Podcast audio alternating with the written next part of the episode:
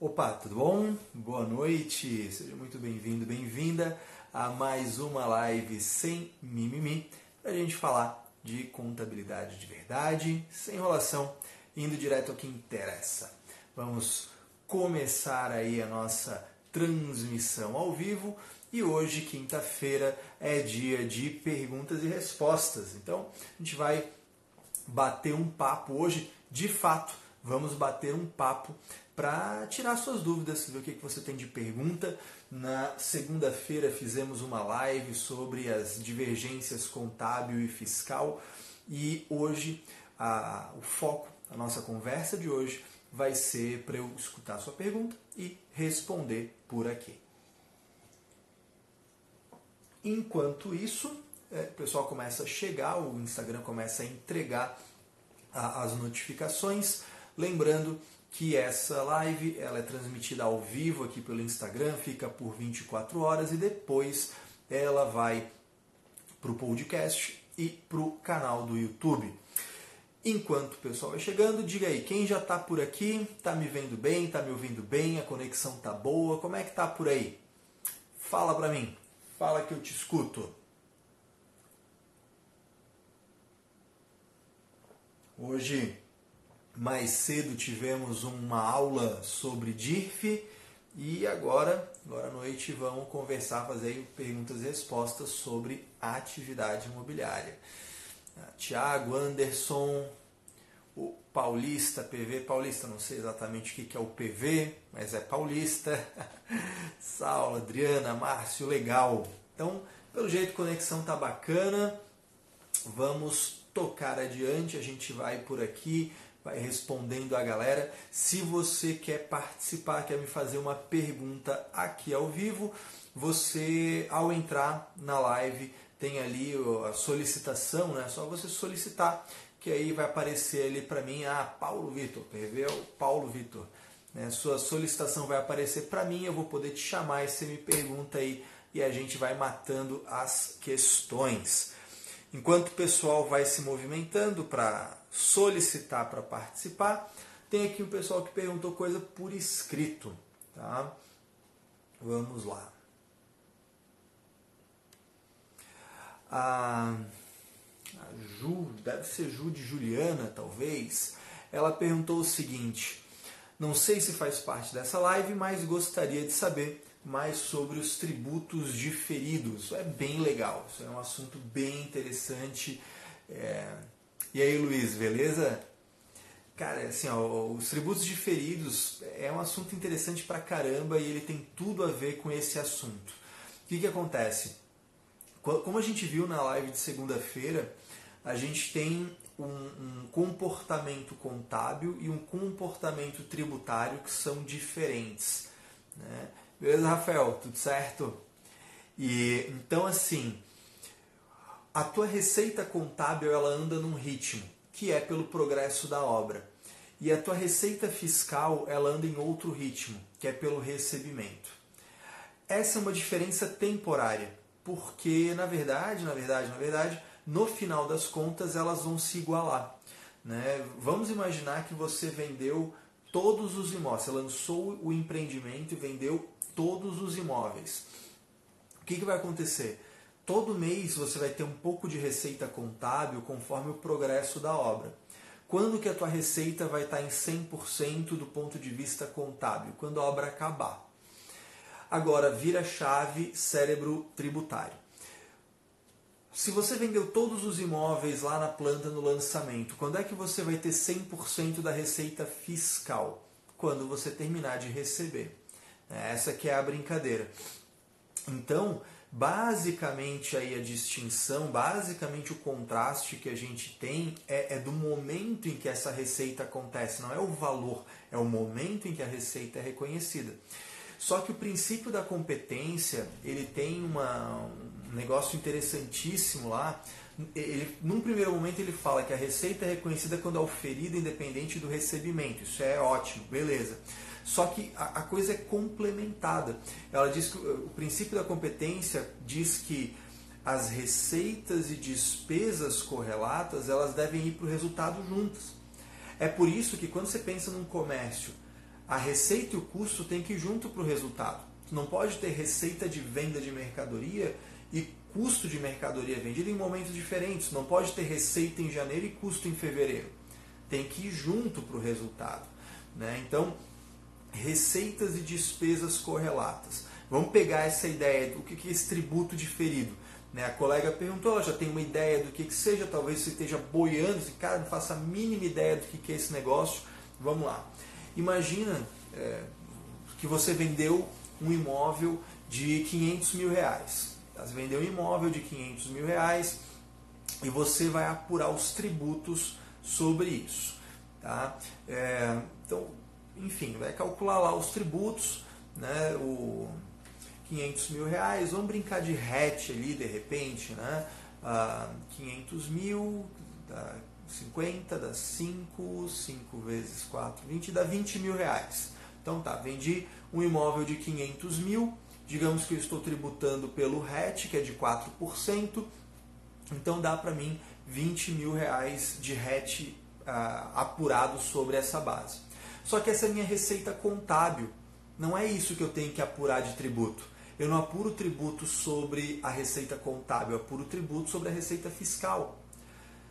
E aí, digamos que eu vendi um imóvel de 500 mil, que está pronto, está concluído, só que eu só recebi 10 mil reais. O cara só me pagou um sinal de 10 mil reais. Eu tributo pelo regime de caixa. Então, pego os 10 mil reais, aplico 4%, dá uma guia de 400 reais para eu pagar. Né? Então, eu, o, o DARF que eu vou recolher é de 400 reais. Só que concorda comigo que se eu jogar uma receita, pense agora na contabilidade, se eu jogar uma receita de 500 mil na minha DR e um tributo só de 400, concorda comigo que eu estou distorcendo a minha demonstração de resultado? Eu estou jogando uma receita, mas eu não estou jogando toda a despesa correspondente, a despesa tributária, que na verdade é uma dedução da receita. Percebe? A minha receita está indo inteira, mas a minha despesa tributária não está indo inteira. Essa DR fica distorcida para maior. É aí que entra o tributo diferido. Qual que é a brincadeira do tributo diferido? A minha receita contábil é 500 mil. Então eu, eu apuro o tributo sobre esses 500 mil, que daria meus 20 mil, debito o resultado, credito passivo, 20 mil. Só que aí você vira a chave e pensa no fiscal. Assim, cara, eu não tenho que recolher 20 mil, porque a legislação tributária me deixa postergar isso, me deixa protelar isso, me deixa diferir esse recolhimento. Diferir é isso, é postergar, é protelar, é deixar para depois. Né? Isso significa a palavra diferido. Então, o tributo diferido nada mais é do que a diferença temporária entre o tributo calculado pela regra contábil e o tributo calculado pela regra fiscal. Então, essa diferença temporária vai ficar nos tributos diferidos, que vão ficar sempre no não circulante, né? ou no ativo não circulante, ou no passivo não circulante. Nesse caso, no passivo não circulante. Então, na minha DR, eu vou enxergar os 20 mil de RET, né? despesa tributária de 20 mil, 400 vai estar tá no passivo circulante, RET a recolher, que é a minha obrigação fiscal, minha obrigação de, de efetivamente recolher o DARF. E a diferença entre os dois fica, nesse caso, no passivo não circulante, lá em RET diferido.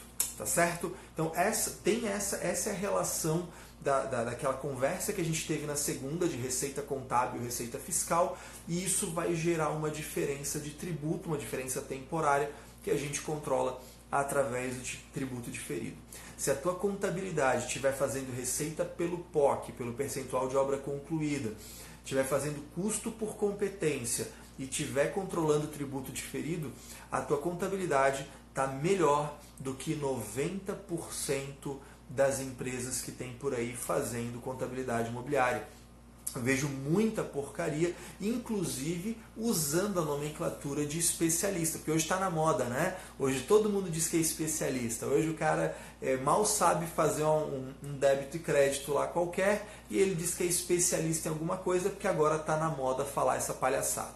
Né? Então, na verdade, é, a maioria faz um trabalho ruim, então pode ter certeza que se você faz contabilidade, receita pelo POC, custo por competência, com bom controle permanente de estoque e controla os tributos diferidos, com certeza você está muito melhor que a grande maioria nesse mercado, nesse segmento específico, tá certo?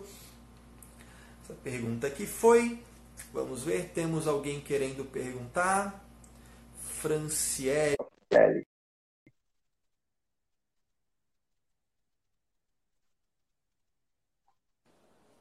Vamos ver. Franciele. Ixi, apertei sem querer. Opa, alguém apertou sem querer, pelo que eu escutei. Estava lá com o seu.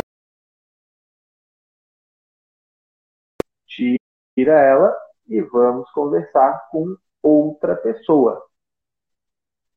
Enquanto isso, temos perguntinhas aqui. Vamos ver. Ah, pausa dramática. Mestre Fernando Sampaio está na área. Seja muito bem-vindo, meu amigo. Hoje é uma live diferente, hoje é uma live de perguntas e respostas. Fernandão chegou aí. Prazer ter você aí, o cara, cara que manda no, no nosso MBA maravilhoso de contabilidade e empreendedorismo contábil. Vamos lá, pergunta do cara é o quê? Para realizar o pedido do RET junto à Receita com obra em município diferente da matriz, precisa abrir filial? Não. Pelo pedido de adesão ao RET, não precisa abrir filial. O que acontece é que toda adesão ao RET é precedida da inscrição no CNPJ da obra afetada, tá? que não é uma filial. Fica parecido com uma filial, mas não é uma filial. Vou, vou te explicar que palhaçada é essa da Receita.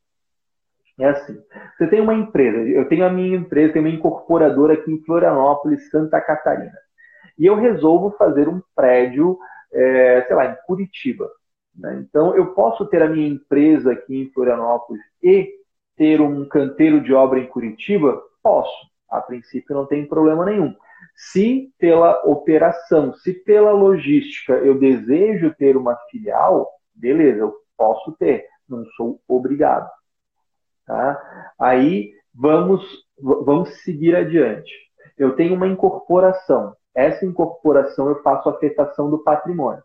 E ao fazer afetação do patrimônio, eu quero aderir ao RET. A adesão ao RET, inclusive né, amanhã termina o prazo, eu liberei para você poder se inscrever, fazer gra gratuitamente as aulas de adesão ao RET da formação em contabilidade imobiliária, que está lá no link do meu perfil, que um monte de gente participou, literalmente centenas de pessoas se cadastraram e viram, elogiaram, adoraram, mas enfim. É, se você não viu, o que, que acontece? Lá eu explico o seguinte: a adesão ao RET ela tem uma sequência muito específica. Então você começa afetando o patrimônio, quando é RET de incorporação, né? Você começa afetando o patrimônio, depois você tem que inscrever essa obra no CNPJ. E como é que faz essa inscrição no CNPJ? É parecido com o de uma filial, mas não é uma filial. Quando você vai fazer uma filial, você faz a viabilidade, você faz o DBE, que fica com aquele evento 101, você leva isso a registro da junta comercial. Não é o caso. No caso da inscrição no CNPJ da obra afetada, você vai simplesmente fazer um DBE, que não é como inscrição de filial, ele é como inscrição de patrimônio de afetação, porque não precisa de viabilidade. Ele vai gerar um evento diferente, ao invés do evento 101, vai usar o evento 109 em que ele vai entender que aquilo é inscrição de uma obra, ele já vai deixar o código KNAI preenchido automaticamente com o KNAI de incorporação, o 4110700. Então já vai estar lá prontinho, é, é diferente. Qual é o grande complicador? É porque quando você olha o CNPJ depois de pronto, lá no CNPJ depois de pronto, ele está escrito lá em cima, filial e ele fica com o CNPJ parecido de filial. Então, se você tem uma empresa que é tudo X, X, X, X, mil contra, o CNPJ da obra fica X, X, X, X, X, 2 mil contra. Então, como ele fica parecido com o de uma filial, como a Receita Federal, uma desgraçada, bota a palavra filial lá em cima, as pessoas confundem e acham que é uma filial, mas não é uma filial. Não tem registro na junta comercial, não é um estabelecimento de fato, é simplesmente uma obra cadastrada no CNPJ. Tá certo? Então, tem essa diferença. E mesmo que seja no mesmo município, eh, em Florianópolis, vou fazer uma obra em Florianópolis, eu vou ter que inscrever no CNPJ. Não é uma filial, é como se fosse. Mas se é em outra cidade, eu aqui em Florianópolis vou fazer uma obra em Curitiba, a minha adesão ao RET vai ser solicitada aqui em Florianópolis, que é onde fica o domicílio fiscal da matriz. Mesmo que eu tenha filiais, mesmo que eu tenha isso, mesmo que eu tenha aquilo, tudo igual, beleza? É assim que se faz. E o Joseph pergunta ali, mesmo sendo SPE, aí tá faltando assistir aquela minha live de SCP e SPE, em que eu falo Lá eu te digo em uma frase tudo que você precisa, ou quase tudo que você precisa saber, 99% do que você precisa saber sobre a SPE se resume numa frase. SPE é uma empresa como qualquer outra, tá certo? Então, fica ligado nisso. Sim, mesmo sendo uma SPE, vai fazer uma obra, aderir ao RET, vai ter inscrição, é igualzinho, tá certo? Isso, Paty, exatamente. No DBE do PA, o endereço coloca o endereço da obra. No meu ponto de vista, coloco o endereço da obra. Quando é de uma sociedade, eu coloco o endereço, o domicílio fiscal dela. Da obra, a inscrição da obra, eu entendo que sim. Coloque-se o endereço da obra e não o da empresa. Certo? Fechando aqui. Vamos ver. Temos alguém querendo perguntar aí por vídeo. O pessoal tem medo de perguntar aqui ao vivo. Eu, eu gosto tanto de conversar com vocês. Né? Lembrando, se você tem alguma dúvida, você quer me mandar a sua pergunta, você pode aí solicitar a participação. E aí, quando, né, quando você entra, você solicita a participação, eu vou te chamar, e aí você me pergunta, a gente conversa, eu te respondo aqui, a gente bate um papo.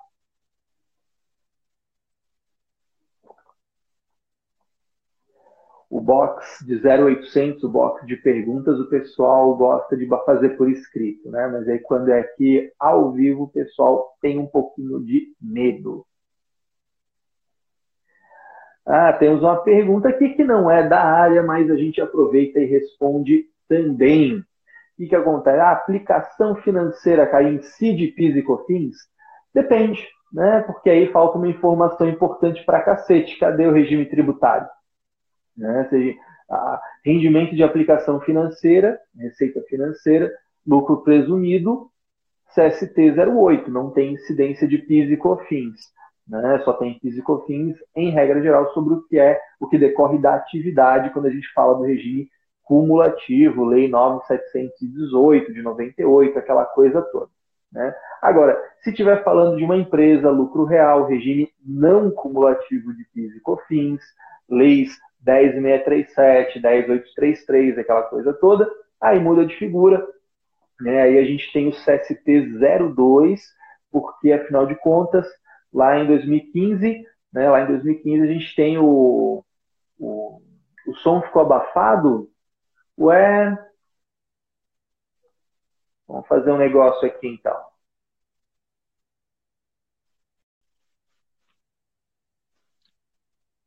É, Melhorou o som, será? E aí, Rafa, melhorou o som? Vamos ver se melhorou, se não melhorou. Enfim, vai estar abafado, mas deve estar dando para escutar. Então vamos, segue o jogo. Melhorou? Ah, ótimo. Então, vamos lá. Lucro real, regime não cumulativo. Aí, nesse caso, a gente tem o decreto 8426 de 2015, e aí nesse decreto aplica 0,65 de PIS e 4 de COFINS, que é uma alíquota diferenciada, né? Porque a alíquota básica de, de PIS e COFINS no não cumulativo é o 65 7,6, então fica 0,65 e 4, CST 02 para PIS e COFINS em aplicação financeira no lucro real regime não cumulativo. Beleza? Pessoal está falando que ah, não está abrindo box lá. É, porque assim, o box você consegue usar antes da live começar. Depois da live começar, você tem que mandar a pergunta aqui para mim falando. Então você solicita ali que daí eu vou te chamar e você vai bater um papo comigo. Pati perguntando aqui. Caio, na live de segunda você falou que na SCF eu informo duas receitas. Uma que recupero da ECD e no cálculo dos impostos informo os valores fiscais. Exatamente isso, tá, Pati? Vamos de novo, isso é importante pra caramba. Eu, na terça-feira, estava dando um curso em Joinville sobre isso. É, e, e, esse foi um ponto que, que, que, a galera assim, ficou bem focada para entender, porque é, é aquela história, né? Quando a gente está fazendo ECF, qualquer advertência a pessoa surta, né? Então, o que, que rola? Você vai ter tua contabilidade por competência, POC, percentual de obra concluída, princípios contábeis, normas societárias, CPC 47, ó, CPC 01, é isso aqui, contabilidade assim bem feita, alto padrão.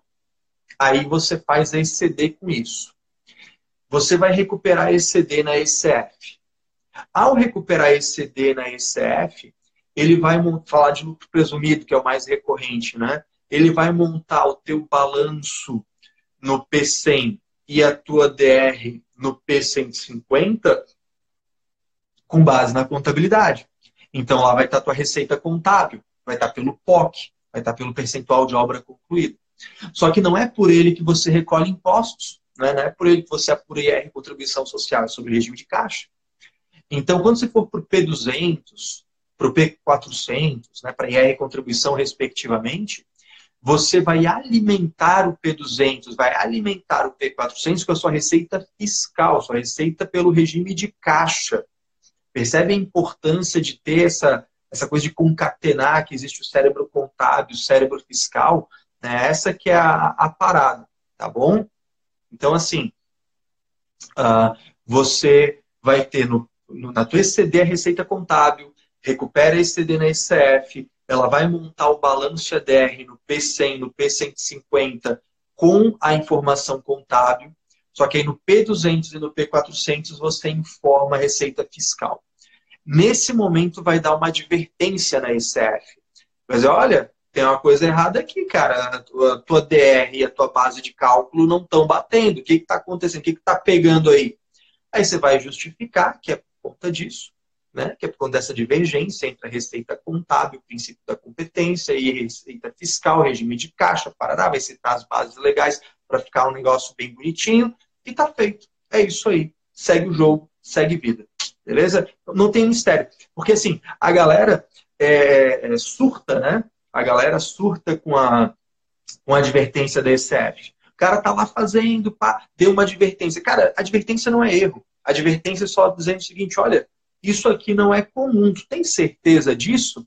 Só que, porra, dá uma advertência, nego já nem sabe o próprio nome, né? Ah, meu Deus, advertência, o que, que é? Meu Deus, eu não sei mais nada, eu esqueci meu nome, eu não sei quem eu sou, galera desespera.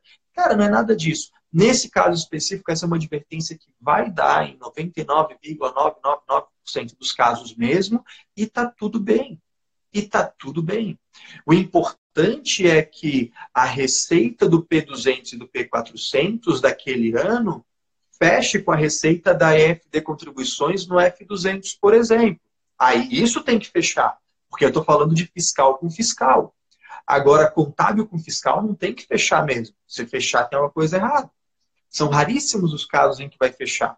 Tipo, eu vendi um imóvel concluído e que eu recebi tudo. Aí, beleza, aí vai fechar. Mas toda vez que eu tiver uma disparidade, vai dar divergência mesmo. Essa divergência é esperada e por isso, inclusive, que nós temos os tributos diferidos. Por isso que você tem que ter boas notas explicativas no teu livro diário para explicar o porquê dessas diver, diver, divergências temporais. Tá certo?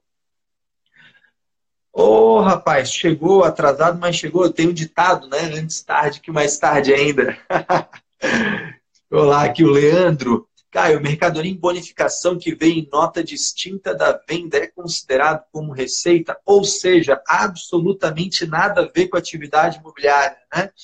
Mas recebimento de bonificação isolada, outras receitas operacionais, tá? Então, eu vou puxar a tua conversa para algo da atividade imobiliária. Eu estou fazendo um prédio e o cara fala assim, ó, vou te vender tijolo. Né? E aí você comprou tijolo, sei lá, carteirinha do tijolo. A cada 10 caminhões de tijolo, o próximo é de graça. Então, ele vendeu tijolo, ele vendeu tijolo, ele vendeu tijolo, ele vendeu tijolo. Aí, lá no décimo primeiro, ele me dá um caminhão de tijolo de graça, de grátis. E ele me manda como uma bonificação. Para mim, eu dou débito de estoque, né? Débito de estoque, esse tijolo. Só que aí vem a crédito de quê? Né? Esse tipo de pergunta do Leandro a gente costuma resolver muito fácil quando a gente começa a, a, a pensar pela contabilidade. A gente tem que pensar a contabilidade, a gente tem que pensar a coisa, né? Então vamos lá. Eu debitei o meu estoque. O crédito vai ser onde? Creditar banco? Não, porque eu não paguei. Creditar fornecedores? Não, eu não vou ter que pagar. Então não reduziu um ativo. Não gerou um passivo. Ah, sei lá, vou creditar o patrimônio líquido? Não, não tem nada a ver com sócio, não é o sócio integralizando tijolo. Então, me resta, olha, eu aumentei o meu ativo, eu aumentei o meu estoque gratuitamente. Quando, qual é o conceito de receita na contabilidade? Receita é uma coisa que gera um aumento de ativo ou uma redução de passivo que não decorre do aporte do sócio. Então, porra, é o conceito de receita purinho. Debitei o ativo, gratu... aumentei o ativo gratuitamente, acredita a receita. Nesse caso, não é uma receita que decorre da atividade, porque eu não tenho atividade de receber bonificações. Então, nesse caso, Leandro, outras receitas operacionais.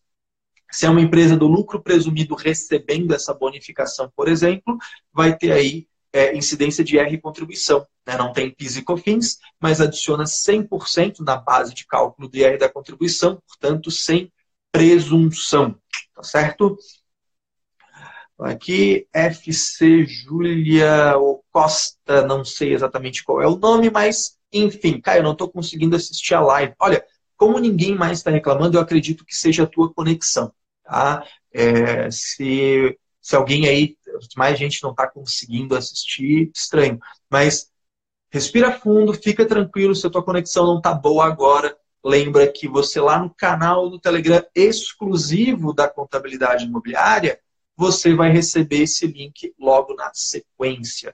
Tá? Quem está inscrito na Semana da Contabilidade Imobiliária, que vai começar em fevereiro, dia 10 de fevereiro, quem está inscrito na Semana da Contabilidade Imobiliária tem acesso a um canal do Telegram exclusivo para se falar de contabilidade imobiliária, recebe material extra, recebe material de apoio, recebe coisa pra cacete. Lá. Só, só o canal do Telegram que tem de link de informação lá já é um curso já valia uns mil reais ali, estava bem pago. Tá? Então, se você está lá, fica tranquilo que depois você consegue ver esse conteúdo. A Paty está colocando aqui, muito sério isso, pois é no bloco P que são cruzadas informações com DCTF e outras declarações fiscais. Então, exatamente. E agora eu vou falar de uma coisa que o pessoal não se liga muito. O que, que acontece, Paty? É, o P200 ele é bem fiscal. P300, P400, P500 ele é todo fiscal. Só que o P150, que é a tua DR, entre aspas, na ICF, ela vai ficar contábil. E é por ali, é pelo P150, que a Receita Federal está analisando a obrigatoriedade da DCTF Web. Então, essas empresas elas têm que ficar muito atentas, porque a, a regra lá da, da, quantidade de receita para entrar na DCTF Web das incorporadoras não está sendo levado em consideração a receita fiscal, e sim a receita contábil. Mais um motivo para a gente ter muita atenção nessa parada, tá certo? Vamos ver aqui mais alguma coisa.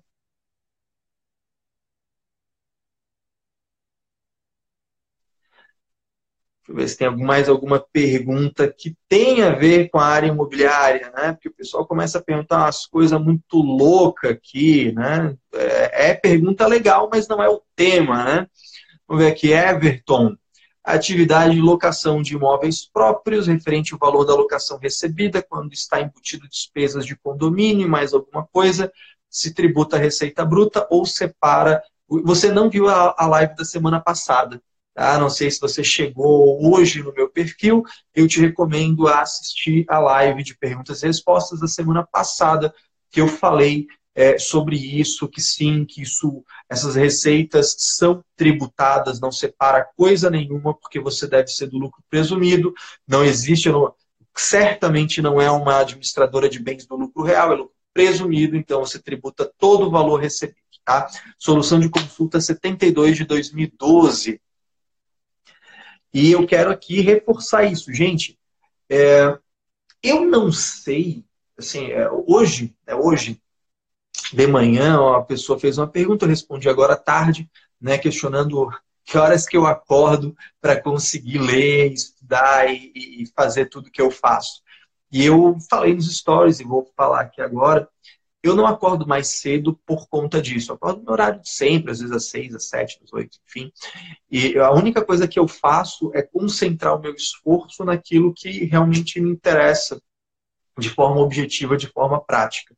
Então, eu, ao invés de ficar vendo lá o Bom Dia Santa Catarina, Bom Dia São Paulo, Bom Dia Brasil, eu leio Diário Oficial, eu vejo vídeos de assuntos que me interessam. O Instagram, YouTube, podcast são ferramentas incríveis de estudo. Você pode evoluir muito rápido, aprender muita coisa só consumindo conteúdos que tem por ali. E se você quiser dar mais um passo à frente, aí sim você vai lá e gasta o seu dinheirinho, investe o seu dinheirinho em curso. E por que eu estou dizendo isso? Porque me espanta a quantidade de pessoas que fazem perguntas que estão respondidas naquele mundaréu, naquelas dezenas de lives que tem no YouTube, naquelas dezenas de lives que estão no, no podcast, que estão no, no canal do Telegram. Isso me espanta isso, tá? Me espanta isso, porque, é, cara, é, é um monte de conteúdo é, que é, cá entre nós, modéstia a parte, é conteúdo bom pra caralho, é bom pra caralho. Né? É conteúdo que poderia ser cobrado como consultoria e que está lá de graça. Né? Ele está lá, está tá de graça, basta você abrir ali este. Então, a minha sugestão para você é começar a aproveitar isso, porque um belo dia vai que eu me emputeço um dia e nunca mais faço nada de graça. Agora só, só pagando, só consultoria e curso. Vou tirar as lives tudo do ar, vou tirar os podcasts tudo do ar. Vai lá, deu a louca no Caio cara, deixou de, já deixou de aprender um monte de coisa. Eu, sinceramente, quando ah, se quando eu tivesse começado, tivesse esse monte de conteúdo disponível a um braço de distância no celular. Tá? Então, façam isso, aprendam esse negócio. Rafael perguntou aqui: obra que já foi concluída e já recebeu tudo, como proceder o CNPJ do RET? Legal. Como é que, que você vai fazer? Você vai baixar esse CNPJ, você vai fazer um DBE de extinção, né? E só que o, o, instru, o documento que instrui esse DBE, né, o documento que ampara esse DBE, é a extinção do patrimônio de afetação, que já aconteceu lá atrás. Né? Porque você fez a incorporação, aí terminou, né, averbou, extinguiu a afetação, porque garantiu tudo, só que você continuou com alguns recebíveis e, sei lá, dois, três anos depois, você terminou de receber tudo, você terminou de tributar tudo, acabou, não preciso mais desse CNPJ. Você vai fazer um DBE de baixa, só que a data do evento vai ser a data da extinção da afetação que aconteceu lá atrás. Tá? Então fica esquisito, fica, parece uma coisa diferentona, mas é bem por aí mesmo. Tá certo, Rafael? É isso resolvido. Vamos lá galera continua, todos continuam com medo do Caio, galera não quer falar comigo, né? Tô chateado, pessoal então não quer perguntar ao vivo, né? Não sou tão simpático assim, não sei, tudo bem. Coisa eu falo com meu, o com meu terapeuta depois. Vamos lá, que mais aqui de perguntas? Vamos ver. contadora tributarista. Se porventura verificarmos que o cálculo do imposto foi feito incorreto, fudeu, né? Exemplo, recebeu contábil 30 mil, mas só recebeu 10, mas foi tributado em 30. Como recuperar? Refaz a apuração. Tá? Contadora tributarista, o que, que você vai fazer? Você vai. É, pô, tributei a 30. Foi errado. Você recolheu a mais. Então você vai refazer tua apuração apurando 10. Apurando 10, deu PIS, COFINS e a recontribuição a menor. Pô, só que eu já apurei, já declarei, já recolhi. Então você vai retificar a tua EFD contribuições, porque tua receita está lá errado. Você vai retificar a tua DCTF, porque você tem que mostrar um débito menor. Ah, deu 100, 100, eu tinha lançado um débito de 100, na verdade era 80. Vai ter que lançar o débito de 80, retificar para lançar o débito de 80.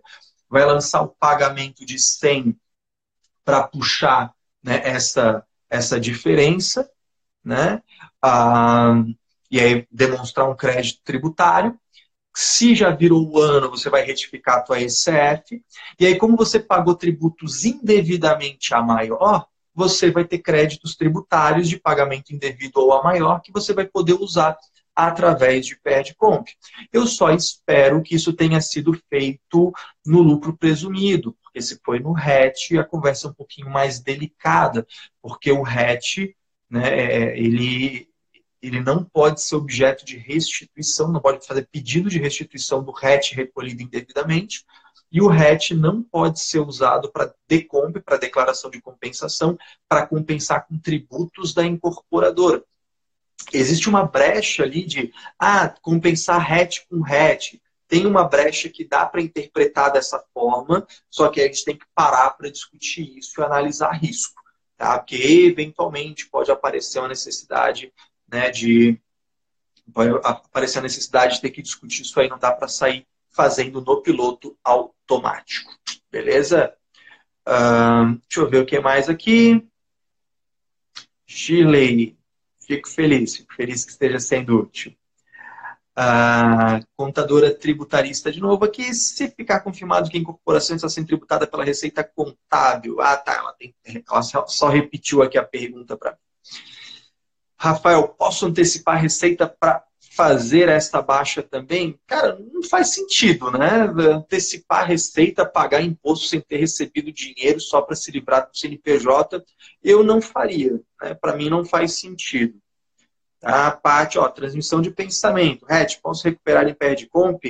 RET recolhido indevidamente, como eu falei, não pode ser pedido restituição. Tá? A lei proíbe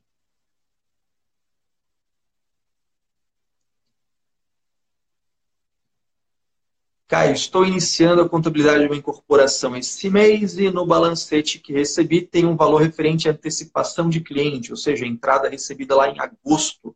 A obra está em andamento ainda, imagino que seja isso, né? É, o que, que acontece? Uh, ter adiantamento de clientes no passivo, a princípio não está errado. Você pode ter um adiantamento de clientes não tributado, porque você tinha uma cláusula suspensiva, por exemplo, para não tributar, ou você pode ter um adiantamento de clientes contábil, adiantamento de clientes POC, que eu costumo chamar, que é quando contabilmente você recebeu mais do que executou de obra, isso fica no passivo mesmo, só que isso foi tributado quando recebido.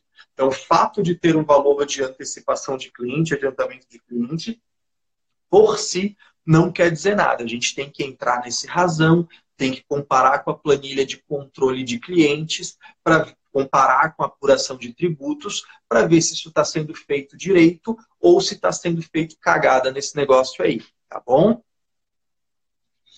Uh, não feito, é só para saber. Ah, tá, não, não, não fez efetivamente, é só para saber se, se, se, podia, né? Uma, uma tese, legal, ótimo. Elaine manda aqui também. Olá, Caio, boa noite. O extrato pago não considerado no mês da apuração, posso considerar essa dedução no mês subsequente? Eu entendo que pode. Por quê? Porque lugar nenhum te proíbe. É, eu gosto muito do princípio da legalidade, a maioria dos contadores esquece desse princípio, né? A Constituição Federal deixa muito claro lá, né? O princípio da estrita legalidade. Olha, se uma lei te proíbe, ok. Se uma lei te obriga, ok. Agora é o seguinte, se não tem uma lei que te proíba, uma lei que te, que, que te obrigue, você pode qualquer coisa.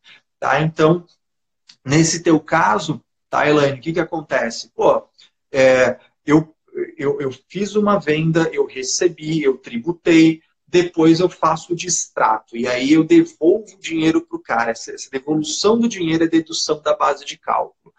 Lugar nenhum, né, lugar nenhum está dizendo que se você não usar naquele mês, você não pode usar mais. Lugar nenhum está dizendo isso. Então, apesar de parecer pouco comum, parecer, apesar de ser pouco usual, não há proibição expressa nenhuma. Inclusive, isso é uma estratégia a ser utilizada, por exemplo, no RET né? Você tributou no RET, daí você teve lá, sei lá, um distrato, esqueceu de deduzir da base de cálculo. Puta, vou ter que fazer perde comp. Não, dá para você ir usando nos próximos períodos, tá certo? Rafael, aqui aproveita essas lives para fazer exposições já pensando em situações futuras. Né? Aí o empresário vem com essa, ah, não dá para a gente antecipar. Isso é meu amigo. Se você quer tirar dinheiro do bolso para pagar imposto antes para o governo, antes de você receber teu dinheiro e ferrar o teu fluxo de caixa, tá, você até pode fazer. Só que assim, porra, volta para a escola, né? Você não sabe que empresário é esse que prefere desembolsar antes imposto e prejudicar o fluxo de caixa para um CNPJ. Pô, não faz sentido nenhum. Vai poder, pode. Não é proibido, só fica esquisito pra caramba. Você não vai conseguir declarar direito isso, por exemplo, na EFD Contribuições, vai ficar esquisito. Mas até, até dá para dar um jeitinho, mas eu não faria. Tá? Eu não faria. Marcos Vicente, deixa eu ver como é que está de hora aqui. Ainda dá para responder uma coisa e outra. Marcos Vicente, SPE está finalizando a obra para a qual foi constituída. Teoricamente, a, incorpora, a incorporação seria baixada ao e aí faltou continuar. Vou aproveitar então essa deixa aí, Marcos. Seguinte, a incorporação seria baixada no final da obra. É permitida alteração contratual para incluir mais obras nesse objeto? É. Tá?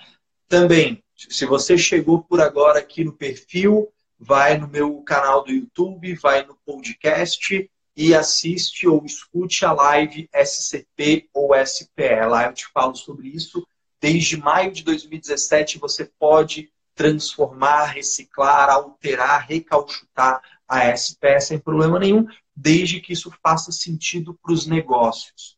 Né? Lembre-se que a SPE tem um ânimo, tem uma vontade, uma, uma intenção societária de restringir que aqueles sócios estão juntos só para fazer esse negócio. Né? Mas se eles querem recalchutar, se eles querem reciclar esse CNPJ para aproveitar o lastro financeiro, comercial, etc., dá para fazer sim. Beleza? Gente, no mais, era isso. Falamos aí várias coisas, perguntas e respostas. Eu espero que tenha sido útil para você. Né? Algumas perguntas que vieram por escrito aqui é, na hora, algumas que foram lá no box de perguntas, mas o importante é que tenha sido útil, que tenha te ajudado de alguma maneira, tá certo? Todo final de live eu faço aquele mesmo pedido. É, então você já deve saber, se você já está aqui há mais de uma semana, você já sabe aquela história, né? Foi útil para você, fez diferença, te ajudou de alguma forma na tua carreira contábil. Então tira um print dessa tela, compartilha nos teus stories, me marca arroba Caio Pemelo para eu saber que fui útil para você e principalmente para você me ajudar a chegar a mais pessoas, porque o que eu quero é isso, é ajudar cada vez mais pessoas, e é desse jeito que a gente vai elevar de verdade o padrão dos serviços contábeis, tá certo? Mais um forte abraço, uma ótima semana e até a próxima!